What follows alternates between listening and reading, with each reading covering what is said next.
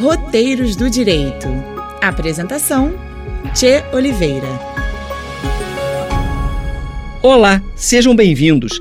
Este é o programa Roteiros do Direito, uma parceria da Rádio Roquete Pinto com a Emerge, Escola da Magistratura do Estado do Rio de Janeiro. Eu sou o Tia Oliveira e vamos conversar com a desembargadora Ana Maria Pereira de Oliveira, integrante da 26ª Câmara Civil do Tribunal de Justiça do Estado do Rio de Janeiro e presidente da Comissão de Biblioteca e Cultura da Emerge. O nosso programa hoje vai tratar do tema conhecido como TOI termo de ocorrência de irregularidade, que muitos consumidores já devem ter recebido da concessionária de energia elétrica e certamente ficaram sem saber como agir. Bom, doutora Ana Maria, como vai a senhora? Obrigado por estar aqui conosco. Inicialmente, gostaríamos de saber o que é TOI. Bom, em primeiro lugar, tinha um prazer imenso estar aqui nessa extraordinária Rádio Roquete Pinto, com você, com essa equipe que está aqui com você. Então, um prazer imenso. Bom, vamos falar do que, é o TOI, essa sigla que leva tanta gente a procurar o judiciário, infelizmente, porque é muito frequente, como você falou. Ele é, é uma das questões que mais são levadas às varas cíveis, aos juizados cíveis. Esse termo de ocorrência de irregularidade, o que, que ele significa? Significa que a concessionária de energia foi à casa do consumidor, fez uma vistoria e encontrou, segundo ela diz, uma irregularidade na medição do consumo, ou seja, no registro do que fica, do que é medido naquele relógio que nós temos de medição nas nossas casas. E exatamente esse documento que muitas vezes não contempla uma irregularidade que exista efetivamente, leva a tantas dúvidas e a tantos questionamentos. Mas então isso significa que o TOI comprovaria que o consumidor, que é o cliente da empresa de energia elétrica, teria cometido um ato ilícito e qual ilicitude seria essa? Bom, a ilicitude que está por trás do termo de ocorrência de irregularidade é o furto de energia elétrica, ou seja, a pessoa está consumindo energia elétrica sem o, o, o consumo ser medido corretamente e por isso está furtando a energia, porque não está remunerando a concessionária condignamente.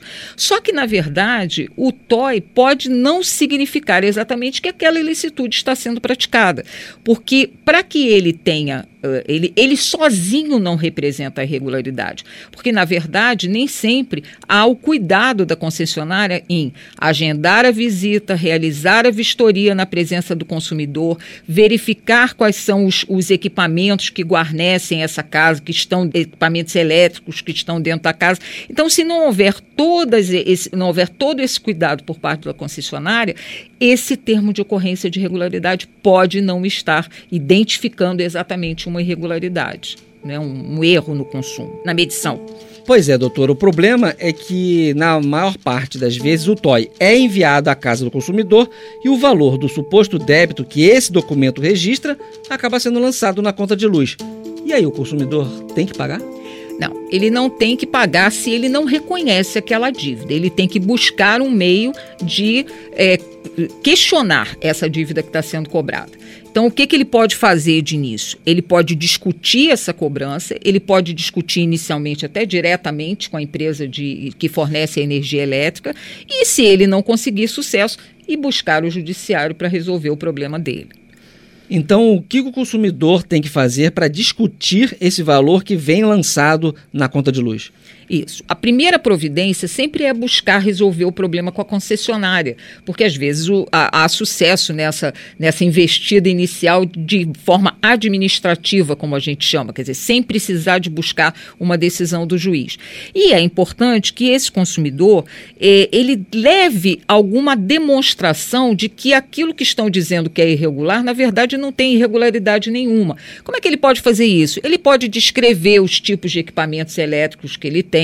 Ele pode mostrar qual é a, a, o histórico dele de consumo, porque aí vai demonstrar que ele sempre gastou aquele, aquela quantidade de, de energia. Ele pode também explicar quantas pessoas vivem na casa, que, se passam o dia inteiro na rua trabalhando, porque isso também é um, um, um indicativo de um consumo menor. Então, sempre há esse primeiro passo é buscar a, a concessionária, porque muitas vezes isso é bem sucedido.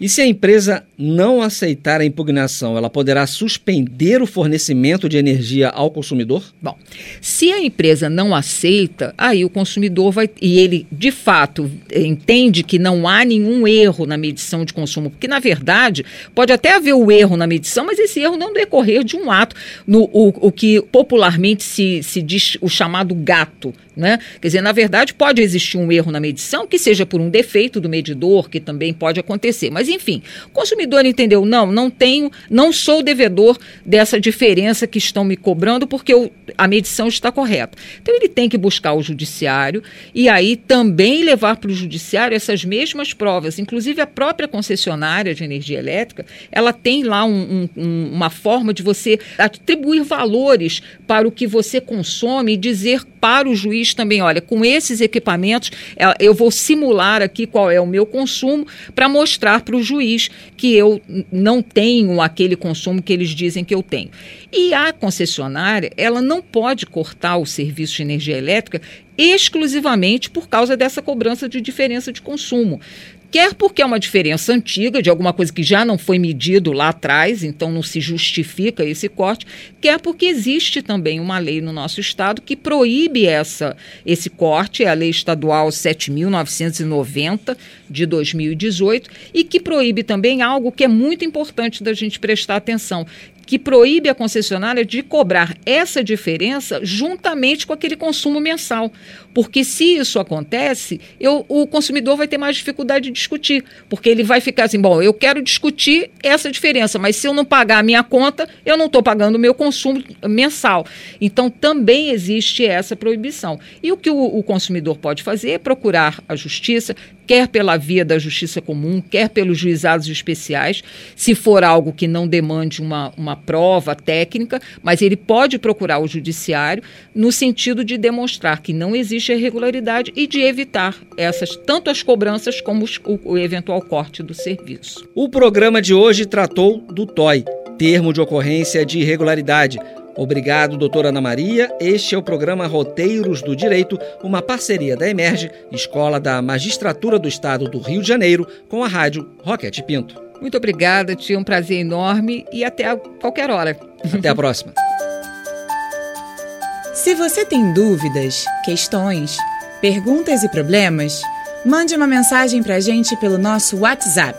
O número é 96968 0094.